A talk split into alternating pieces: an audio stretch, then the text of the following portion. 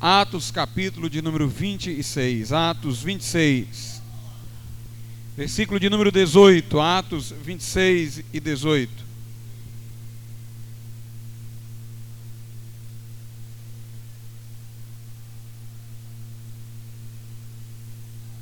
Diz-nos o seguinte a palavra de Deus, Atos 26 e 18: Para lhes abrires os olhos e das trevas os converteres à luz, e do poder de Satanás a Deus, a fim de que recebam a remissão dos pecados e sorte entre os santificados pela fé em mim. Podeis sentar, irmãos. Nós lemos aqui as palavras que foram ditas pelo Senhor Jesus ao apóstolo Paulo, na oportunidade em que Paulo foi chamado para ser um apóstolo e pregador do Evangelho. E ao final, Jesus diz que os que forem salvos serão exatamente aqueles que terão recebido a remissão de pecados e terão sido santificados pela fé nele. Notemos que Jesus, ao tratar da salvação, motivo da pregação de Paulo, a coloca como a remissão de pecados e a santificação que em nós se opera por intermédio do Espírito Santo e por meio de nossa fé. Meus amados irmãos, costumamos falar quando tratamos do assunto da salvação em justificação e santificação. Se de um lado os protestantes dão maior ênfase à justificação, os católicos dão maior ênfase à santificação, embora interpretem-na de forma diferente da nossa. Mas a posição equilibrada é aquela que vê tanto o lugar da justificação como o lugar da santificação na salvação.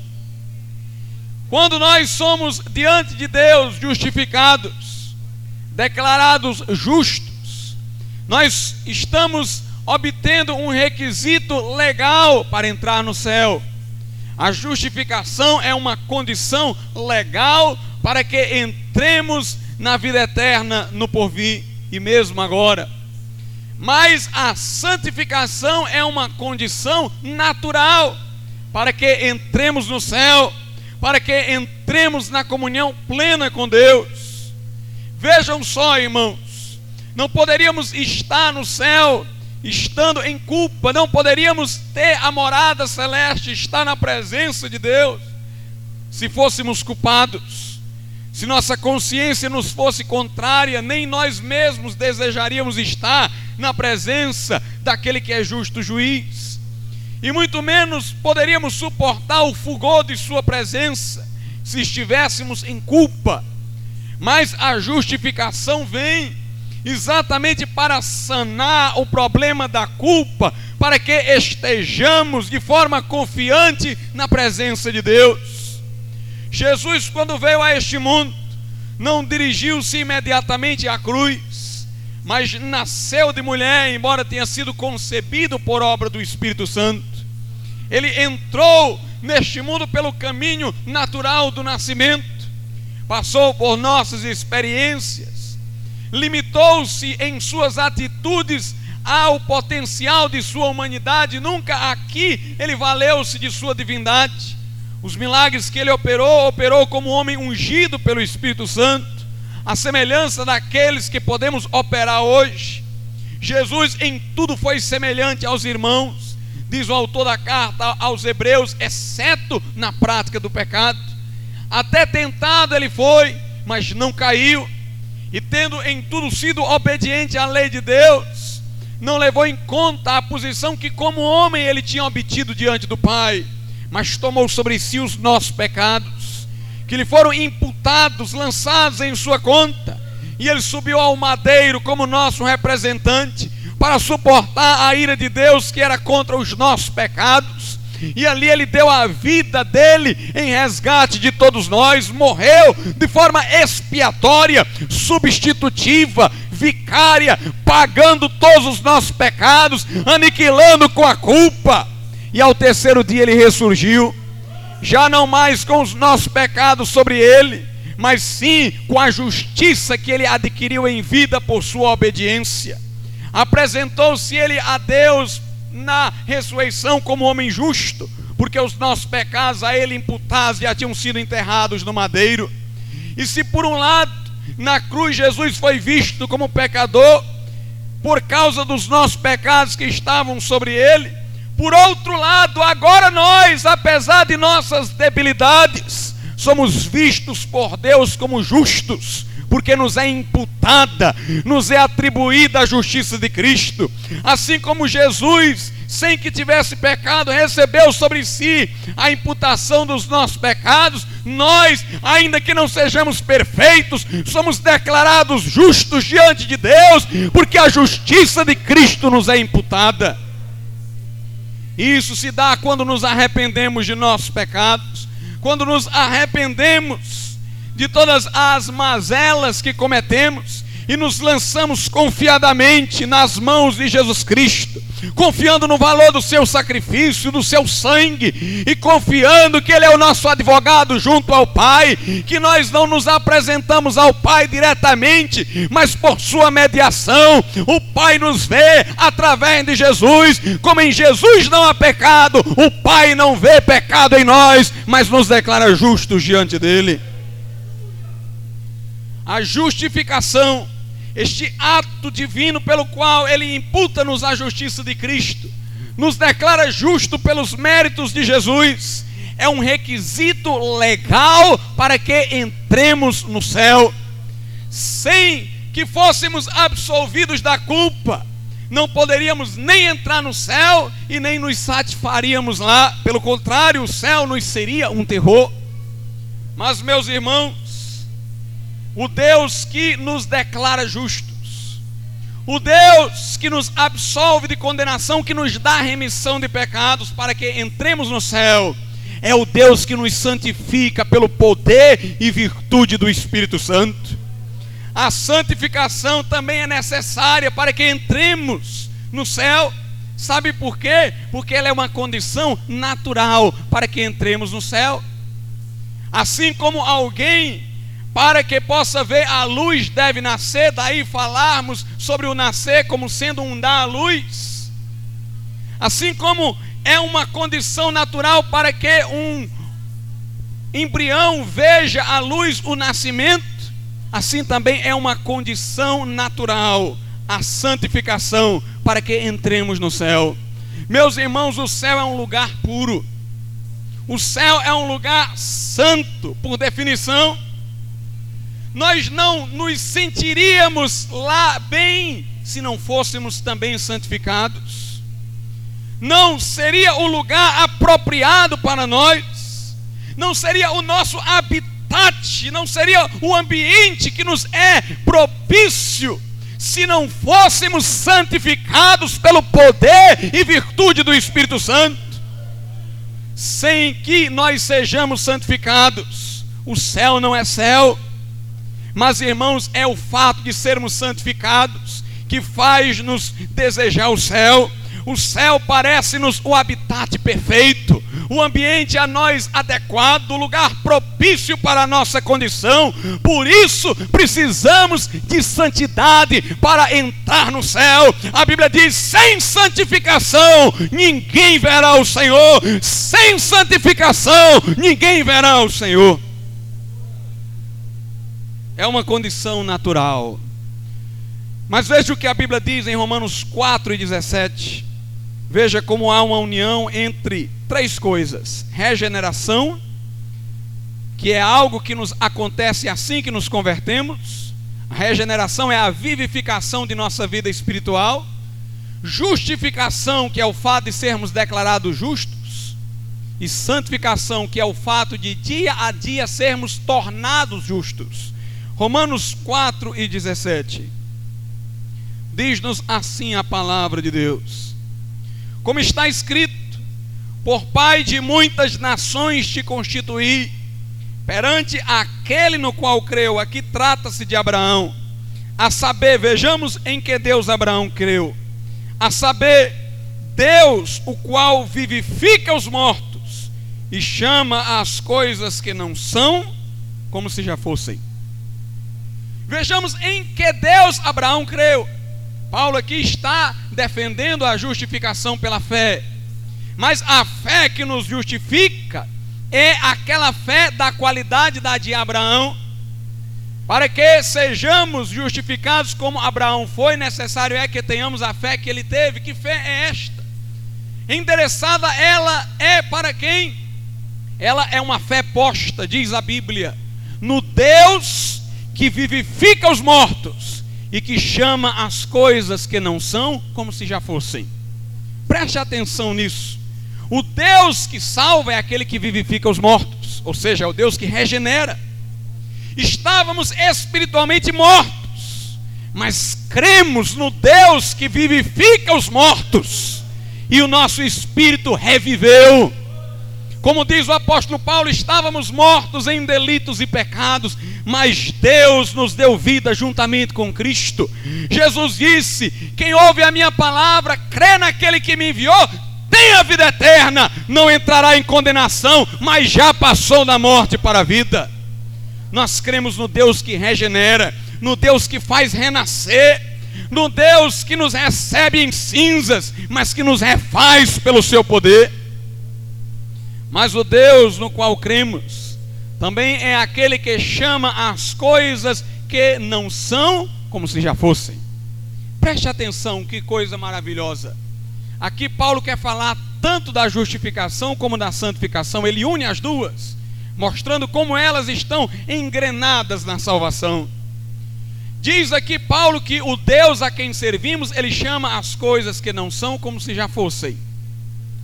Por isso que ele nos justifica. Apesar de eu não ser perfeitamente justo, ele já me chama de justo. Porque ele chama as coisas que não são como se já fosse. Ele me chama de justo, ele me declara justo. Apesar de eu não ser perfeitamente justo. Mas eu quero que você atente para um outro fator. Ele chama as coisas que não são como se já fossem. É o que diz a minha tradução. Mas outra tradução diz assim: ele chama à existência as coisas que não são. Ou seja, as coisas que não são ainda, ele chama e elas passam a existir. As duas traduções não se contrapõem, se complementam. Deus, irmãos, chama as coisas que não são como se já fossem, e quando ele chama as coisas que não são como se já fossem, elas passam a ser. O que eu quero dizer é que quando Deus nos declara justos, ele o faz não porque já sejamos perfeitamente justos. Ele nos chama daquilo que ainda não somos. Mas a partir do momento que ele nos chama daquilo que ainda não, daquilo que ainda não somos, nós começamos a ser aquilo que ele nos chamou. Ele traz à existência aquilo que ele declarou. Ele faz acontecer aquilo que ele declarou. Entenda um pouco sobre Deus. Nós dizemos que uma declaração nossa, humana, é verdadeira quando ela se ajusta aos fatos. Se nós fizermos uma declaração e ela não se adequar aos fatos, nós dizemos que essa declaração é mentirosa, é falsa. Uma declaração para nós é verdadeira na medida em que ela se ajusta aos fatos.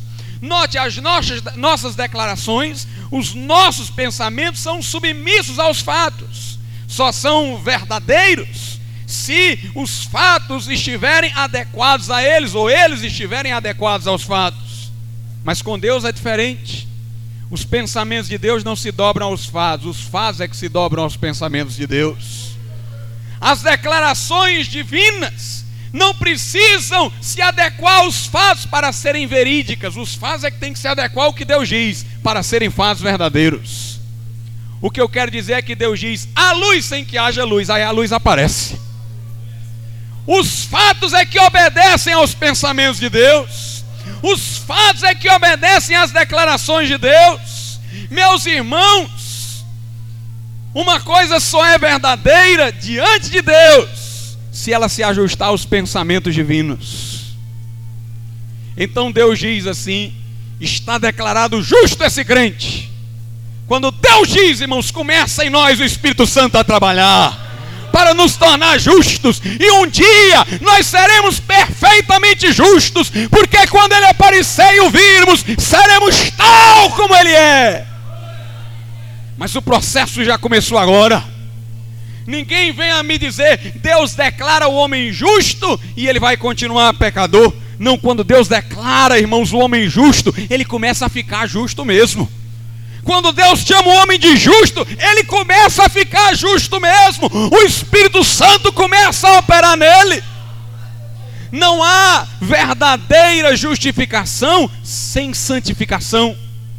A salvação não é só remissão de pecados.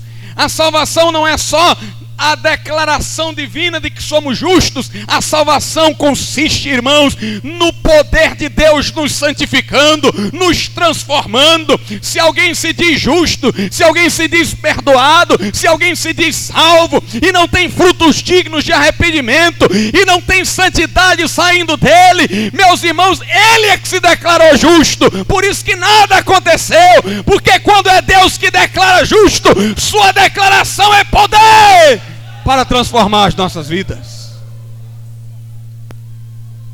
Um dos pensamentos que mais tem batido na minha mente é com respeito àquela palavra de Jesus à mulher pecadora: Vai, não peques mais.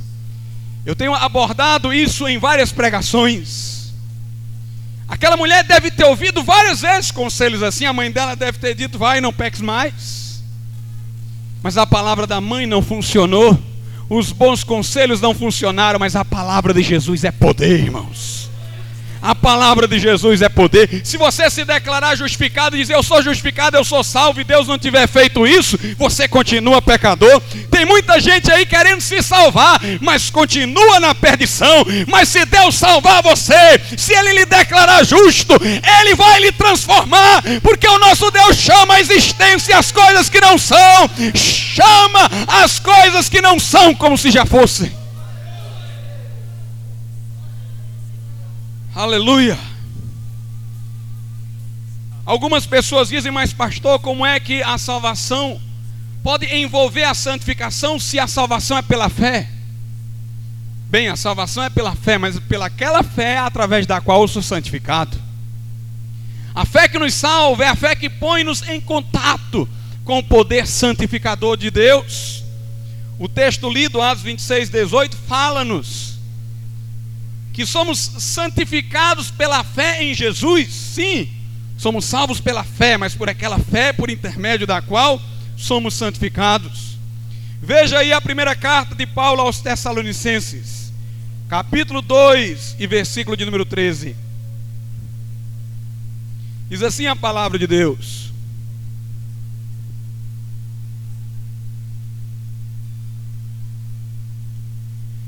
Segundo Tessalonicenses, irmão. Segundo aos Tessalonicenses. Capítulo 2 e versículo 13. Mas devemos sempre dar graças a Deus. Aleluia. Somos salvos pela graça de Deus. Devemos dar graças a Deus pela salvação. Mas devemos sempre dar graças a Deus. Por vós, irmãos amados do Senhor por vos ter Deus elegido desde o princípio para a salvação, em santificação do Espírito e fé da verdade. Deus nos elegeu para a santificação através da santificação e da fé. Meus irmãos, a nossa salvação, que é pela fé, é também uma salvação na qual somos santificados. Aqui há uma ação e reação. O crente crê e Deus santifica o crente. A fé é nossa, na verdade, mas a santificação é do Espírito em nós. Cremos e Deus nos santifica. Não há salvação sem santificação. Não nos iludamos. Paulo diz diversas vezes: Não vos enganeis, os injustos não herdarão o reino dos céus. E várias vezes ele diz aos irmãos: Não vos enganeis, sem santificação, igreja, ninguém verá o Senhor. Mas essa santificação, repito-vos, é pela fé. Mas o que seria fé? A fé, irmãos, não pode ser localizada em nenhuma parte do nosso ser. Porque a fé, ela vem do centro do homem. A fé está em toda parte do homem, a fé é do homem integral, não de uma parte do homem. A fé não está na nossa vontade, simplesmente. A fé não é a nossa vontade de ir a Deus, a nossa fé faz a nossa vontade de ir a Deus. A nossa fé não está nas emoções, embora ela coloque as nossas emoções em direção a Deus. A fé não está no intelecto, embora a fé faz-nos pensar em Deus, e precisamos de um certo conhecimento para que tenhamos fé. A fé não pode ser localizada nem nas emoções, nem na vontade, nem na mente. A fé está em toda pessoa. Como diz a Bíblia, o justo viverá pela fé. A vida dele é fé. A fé, irmãos, está no homem integral. Um certo teólogo do nosso século disse que a fé ocorre quando o Deus infinito toca o homem finito. Mas para que isso se dê, o homem tem que se abrir para Deus. A fé é esta abertura do homem para deixar-se tocar por Deus. Nós pregamos que nenhum homem de si mesmo vai a Deus espontaneamente, não há ninguém que busque a Deus nenhum sequer. É Deus que chama, é Deus que convoca pela Sua palavra, é o Espírito Santo que convence do pecado, da justiça e do juízo. A fé não é alguma parte de nós indo a Deus, a fé é Deus vindo a nós e a gente se abrindo para Deus. Não somos nós que vamos, não é uma parte de nós que vai, é Deus que vem, irmãos. Vem pela palavra, vem pelo Espírito Santo, e Ele cerca-nos, e Ele toca-nos, e Ele envolve-nos. O abrir-se para Deus é a fé. Essa é a fé que santifica. Porque o homem, quando se abre para Deus, se abre para, que, para Deus justificá-lo, se abre para Deus santificá-lo, se abre para Deus operar nele tudo o que ele, Deus, deseja. Por isso que a fé verdadeira, irmãos, ela não apenas nos liberta, mas ela é um ato de liberdade. Porque veja bem, se tem uma parte do seu ser que quer uma coisa e outra parte que não quer, não há em você liberdade. A ausência de liberdade manifesta-se quando há uma luta dentro de você. Quando não éramos crentes, às vezes queríamos fazer o bem, mas algo dentro de nós queria fazer o mal e suplantava a vontade que tínhamos de fazer o bem. Havia uma contradição dentro de nós, por isso não éramos livres. Mas a fé, irmãos, encharca o nosso ser todo. Ela quebra toda divisão interna, a nossa vontade que é a Deus. A nossa mente pensa em Deus, as nossas emoções se incendeiam por Deus. A fé da qual vos falo é a fé que opera pelo amor e por aquele amor que faz-nos amar a Deus de todo o coração, de toda a alma, com todas as forças e com todo o entendimento. Meus irmãos, a fé pela qual somos salvos não é uma fé morta. Lutero dizia: muitos arrolam a fé entre suas virtudes, mas nunca conheceram o poder que há na fé. Meus irmãos, a fé sobrenatural, esta abertura para a glória de Deus, em si mesma não é algo forte de valor, mas aquele que vem a nós através da fé, aquele que vem a nós pela abertura, ele vem enchendo-nos, ele vem fazendo-nos transbordar de Sua presença. A fé que Deus quer de nós, esta fé, irmãos, que incendeia a nossa alma e o nosso coração. Chega de pessoas se professando crentes, sem que na menção do nome de Jesus seus olhos não se encham de lágrimas. Chega de pessoas se dizendo crentes e se emocionando com um jogo de futebol e dormindo na igreja. Chega de pessoas se dizendo crente, meus irmãos, e apegadas emocionalmente a novelas, a coisas coisas desse mundo, chegou a hora de nossa alma clamar pelo Deus vivo, de tudo que há em nós, bendizer o nome do Senhor.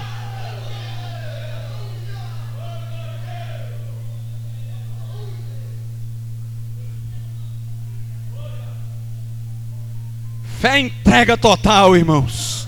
Entrega tudo ao Senhor, entrega teu caminho ao Senhor confia nele, o resto ele fará, e o mais ele fará. Aleluia. Veja como Paulo define a sua conversão, Filipenses capítulo 3, versículos de número 7 e 8. Filipenses 3, 7 e 8. Mas o que para mim era ganho, reputei-o perda por Cristo. E na verdade tenho também por perda todas as coisas, pela sublimidade do conhecimento de Cristo Jesus, meu Senhor, pelo qual sofri a perda de todas essas coisas e as considero como esterco, como nada, para que possa ganhar a Cristo. Isso é fé, irmãos. Isso aqui é fé. Paulo diz: O que para mim era ganho, considerei como perda por Cristo. Veja o versículo 8: E na verdade também tenho por perda todas as coisas, pela sublimidade, pela excelência do conhecimento de Cristo Jesus. Aí ele festeja: Meu Senhor, pelo qual sofri a perda de todas essas coisas e as considero como nada, para que possa ganhar Cristo. Fé, irmãos, é esse incêndio do coração.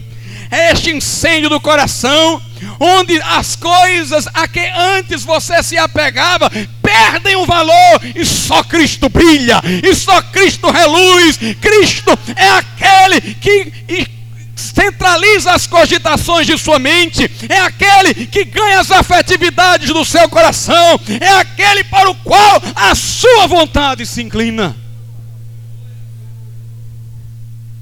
Mas eu vou dizer outra coisa: fé é coragem. Fé é coragem, igreja. A Bíblia diz que os medrosos não herdarão o reino de Deus. Está escrito lá no Apocalipse que os medrosos, os tímidos, não vão entrar no céu. Fé é coragem, é coragem. Tem gente que diz às vezes, pastor,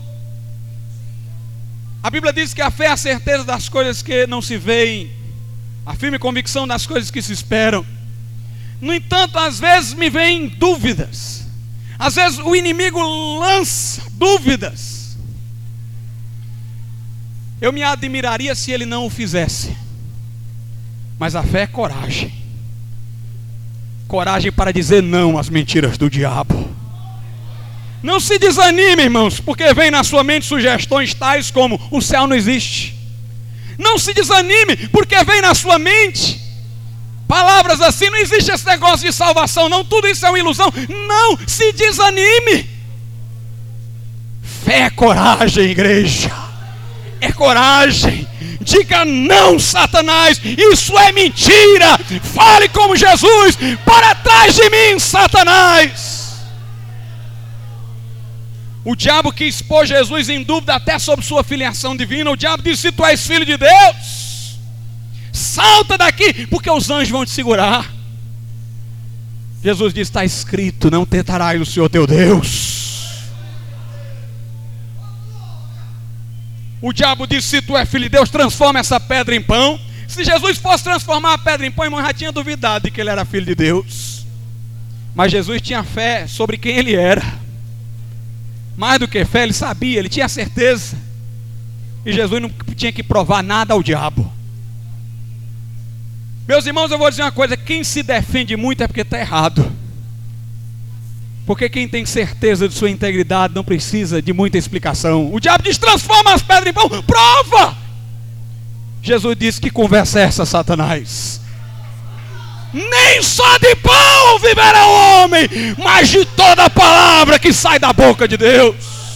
Fé, coragem, igreja o diabo, vosso adversário, anda em vosso derredor, buscando a quem possa tragar, mas resisti o firme na fé, resisti ao diabo, e ele fugirá de vós, igreja. Levantai o escudo da fé para apagar de todos os dardos inflamados do maligno, para apagar de todos os dardos inflamados do maligno. Meus irmãos, chegou a hora dos crentes parar de serem cabrunhados, cheio de conflito interno. Ah, mas esse pensamento, mas isso aqui, eu sei que há, irmãos, o diabo não está de folga, não. Mas fé, coragem, é coragem. Diga, vai-se embora, Satanás. Eu sou filho de Deus, eu sou filho da adoção.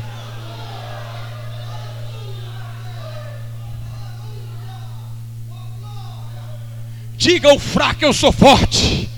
Diga ao fraco: Eu sou forte. Diga não ao diabo. E haja com coragem como filho de Deus. Aleluia! A fé da qual estamos falando não é apenas um conhecimento, é uma fé existencial. Eu vou me explicar melhor daqui a pouco. Mas essa fé não consiste em conhecer, mas em ser. O problema aqui não é conhecer ou deixar de conhecer, é ser ou não ser. Essa fé, irmãos, é existencial. Veja bem, quando nós conhecemos uma coisa, o processo se dá do seguinte modo: eu vejo esse púlpito e a imagem dele eu trago para a minha mente. E a imagem desse púlpito fica na minha mente. Se eu quiser, estando longe dele, eu posso até trazer à tona a imagem outra vez. Eu passo a dominar o púlpito pela imagem. Ele é meu, eu trago ele quando quero, eu faço ele desaparecer quando quero. O homem tem sede de conhecer as coisas porque ele tem sede de dominar as coisas. O pecado do homem foi o desejo insaciável de conhecimento, por isso que ele comeu da árvore. Porque quando o homem conhece alguma coisa, ele domina essa coisa. Ele viu a imagem do púlpito, levou para dentro, se ele quiser, ele trabalha essa imagem todinha, faz o púlpito com outra cor, faz essa imagem desaparecer de sua mente para pensar outra coisa, traz ela quando quer. O homem quer o conhecimento porque ele quer dominar as coisas. Na época do Antigo Testamento, o nome de alguém dizia alguma coisa sobre esse alguém, dava a conhecer esse alguém. Moisés disse: Senhor, qual é teu nome? Vamos perguntar o teu nome. O povo queria saber o nome de Deus para saber quem Deus era, para conhecer a Deus e dominar Deus dentro da mente dele. Mas Deus não cabe na mente de ninguém, igreja. Deus disse: Vai, diz que eu sou o que sou. Jacó lutou com Jesus no val do Jaboque, o Cristo pré-encarnado. E ali na luta, Jacó disse: Qual é o teu nome? Mas aquele homem disse: Por que perguntas pelo meu nome, visto que ele é maravilhoso? É Celso. Meus irmãos, nós não podemos trazer Deus para dentro da nossa mente, mas nós podemos mergulhar em Deus. Era isso que os místicos cristãos medievais diziam. Nós não podemos trabalhar com a ideia de Deus na mente como se ela coubesse dentro da nossa cabeça, mas nós podemos sair de nós mesmos e ir para onde Ele está podemos deixar o nosso ego aqui, podemos deixar a nossa vaidade aqui, a nossa soberba aqui, e saímos de tudo isso e mergulhamos no coração daquele que é santo, puro e íntegro.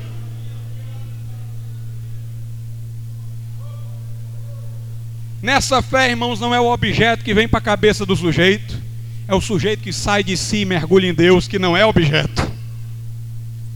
Para falar a verdade, só um modo de nós conhecermos a Deus, diziam os místicos cristãos da Idade Média. É Deus conhecendo a si mesmo através de nós. Só Deus conhece a si mesmo. Jesus disse: Ninguém conhece o Pai senão o Filho, que é Deus também. E aquele a quem o Filho quiser revelar. Só há um modo de conhecermos a Deus. É Deus conhecendo-se a si mesmo através de nós. É Deus entrando em nós e conhecendo a si através de nós. A Bíblia diz que quando Jesus vier, eu vou conhecer plenamente, como dele também sou conhecido, ou seja, eu vou conhecê-lo com o mesmo conhecimento com o qual ele me conhece. Meus irmãos, quando o crente sai de si e mergulha em Deus, ele conhece a Deus. Mas ele conhece a Deus porque em Deus, ele conhece a Deus pelo modo como Deus se conhece. É como se o conhecimento que Deus tem de si passasse por ele e voltasse para Deus. E ele conhece nesse conhecimento que eu não posso nem explicar. Paulo diz: é um conhecimento sublime, é a excelência do conhecimento de Jesus. Transcende céus e terra. A fé que nos salva é uma fé existencial, não intelectiva, não intelectual. O apóstolo Paulo em Atenas reprovou aqueles homens que não apenas cultuavam imagens de escultura, mas artifícios da sua própria imaginação. Tem gente que fica tentando imaginar Deus Paulo diz: Nós não podemos trazer Deus para dentro de nós, porque somos nós que estamos em Deus, nele existimos, nos movemos e respiramos. Não é Deus que vai vir a nós, somos nós que temos que ir a Deus. Não vamos dominar a Deus na nossa cabeça, mas devemos entregar a nós mesmos a Ele, para que Ele tome-nos em Suas mãos. Portanto, irmãos, Na oportunidade da justificação, somos também santificados. Tanto a justificação como a santificação dá-se pela fé. Por esta fé da qual estamos falando. Mas esta fé que nos justifica, repito, também nos santifica. Daí porque eu quero retornar ao assunto da santificação. Hoje em dia, irmãos, há uma ideia errada sobre santificação. Para muitos, santidade é alguma coisa puramente moral. Santidade não é algo moral, embora tenha repercussão moral. A santidade de Deus é a sua excelsidade. A Bíblia fala de beleza da santidade. A santidade de Deus é o seu fulgor, é a sua luminosidade, é o seu resplendor, é a sua glória.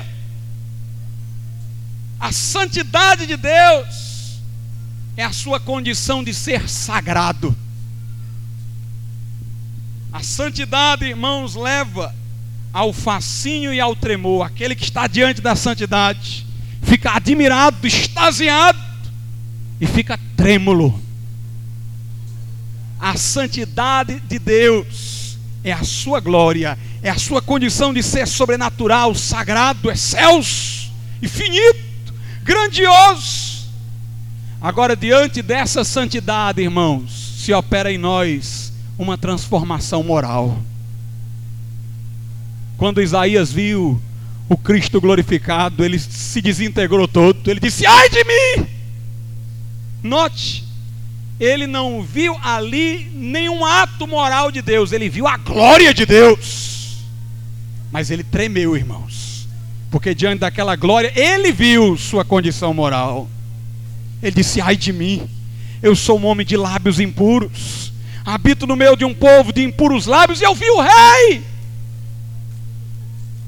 E naquela hora ele desejou ser santo. E um anjo pegou uma brasa viva, queimou-lhe a boca e disse: Tua iniquidade foi tirada, teu pecado foi removido. A Bíblia diz: sede santos como eu sou santo, diz o Senhor. Nós nos tornamos santos, irmãos, na medida em que percebemos quão santo Deus é. A mudança moral ocorre em nós quando nós ficamos extasiados diante da glória de Deus. Alguém diz, pastor, por que tanta ênfase nisso? Porque alguns estão confundindo a santidade, irmãos, com uma espécie de legalismo. Há pessoas que chegam para outros irmãos e ficam pressionando para que eles se enquadrem em padrões à força, sem que eles tenham consciência da importância e do valor daquilo. Essas medidas coercitivas, irmãos, de nada valem. Santificação não é um enquadramento num padrão, santificação é o homem trêmulo diante de Deus. E quando isso ocorre, irmãos, o homem vai ser o que Deus quer que ele seja. Eu tenho orado a Deus nesses dias, porque eu tenho visto irmãos crentes fazendo coisas erradas.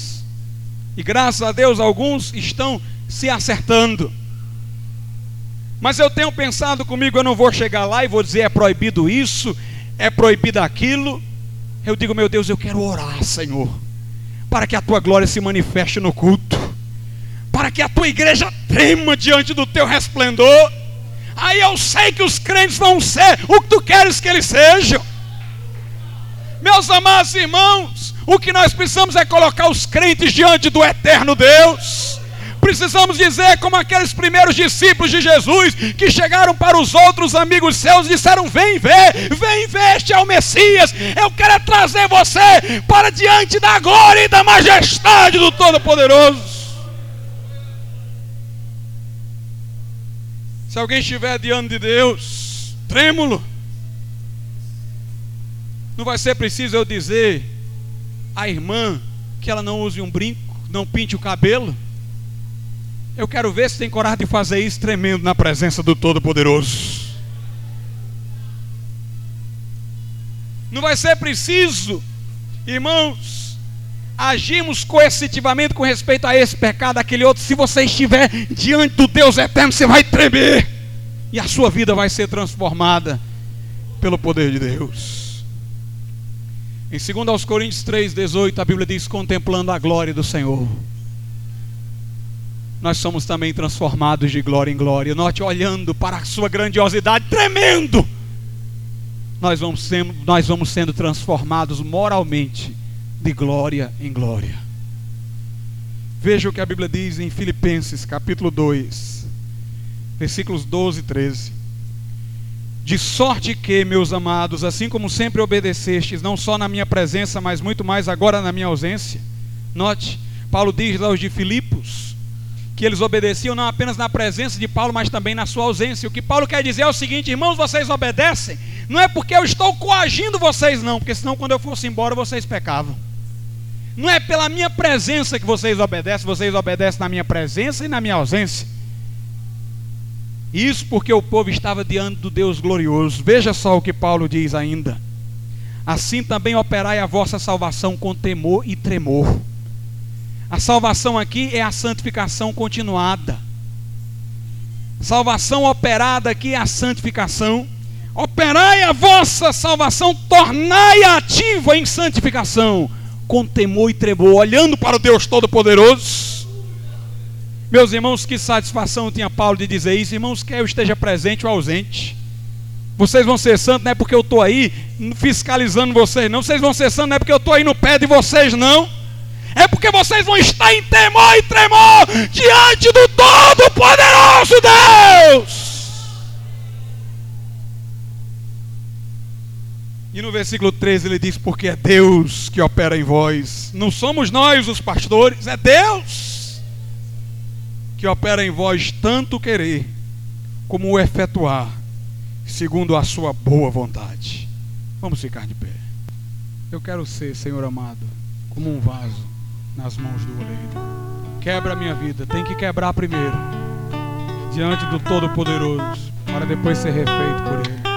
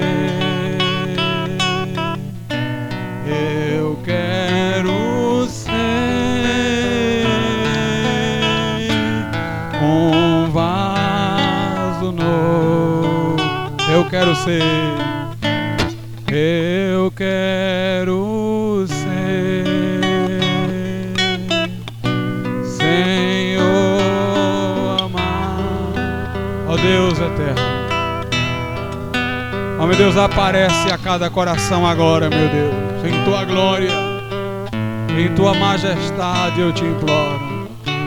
Quebra-nos, ó Deus, e refaz-nos nesta noite. A obra é tua, meu Deus, a obra é tua.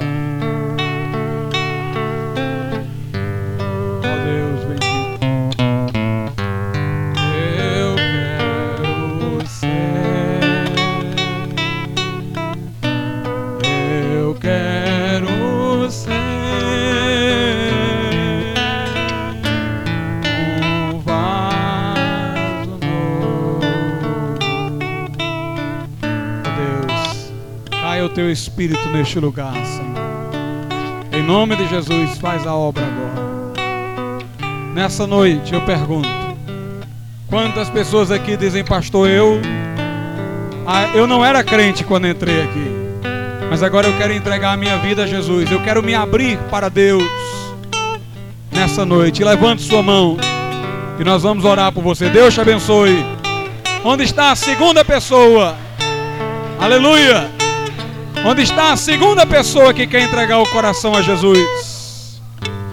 Você que não é crente ainda, levante sua mão e nós vamos orar por você. Amém. Eu peço a algum irmão que venha com o nosso irmão aqui à frente. Vem aqui, meu irmão, para nós orarmos por você. Onde está a segunda pessoa para Jesus? A segunda pessoa nesse lugar que diz, pastor, eu não sou crente, mas eu quero entregar a minha vida a Jesus nessa noite. Levante sua mão e nós vamos orar por você. A segunda pessoa, onde você estiver, nós queremos orar por você agora. Dê um sinal com a sua mão para que possamos interceder pela sua vida.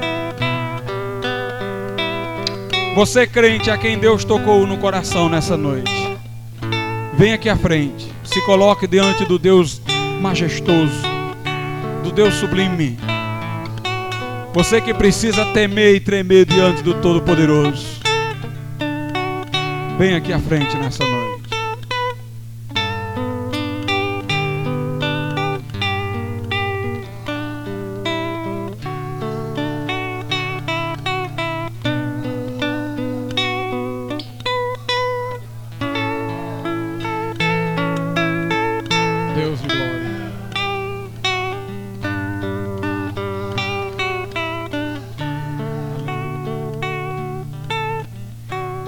Pai bondoso e amado, eu te louvo. Tua igreja te louva. Pela vida do nosso irmão que levantou a sua mão, veio aqui à frente. Para nesta noite entregar o coração dele em tuas santas mãos. Perdoa-lhe, ó Pai, os pecados outrora cometidos. Dá a ele uma novidade de vida, meu Deus. Justifica-o. Santifica-o, Pai. Dá-lhe um novo coração, uma nova vida uma esperança firme e inabalável. Nesse momento que ele esteja se tornando, pela virtude do Evangelho, uma nova criatura. Olha, meu Senhor, também para os meus irmãos que estão aqui, buscando refúgio na tua graça, se colocando diante do eterno Deus, para em temor e tremor desenvolver a santificação meu Deus, que possam olhar para ti sem cessar, contemplar a tua glória, para que também sejam transformados de glória em glória. Que tudo que há neles clame pelo Deus vivo, Senhor, que estejam totalmente rendidos a ti e que com coragem, Senhor, enfrentem o inimigo de nossas almas, não lhe dando nenhum espaço. Dá vitória ao teu povo, meu Deus, nesta noite. E seja glorificado, meu Deus neste lugar. Nós te pedimos e te agradecemos. Em o nome de Jesus. Amém e amém.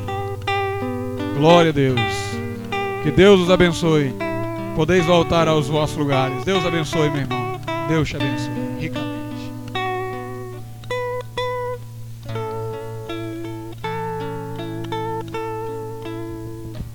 Irmãos que têm avisos com a oportunidade.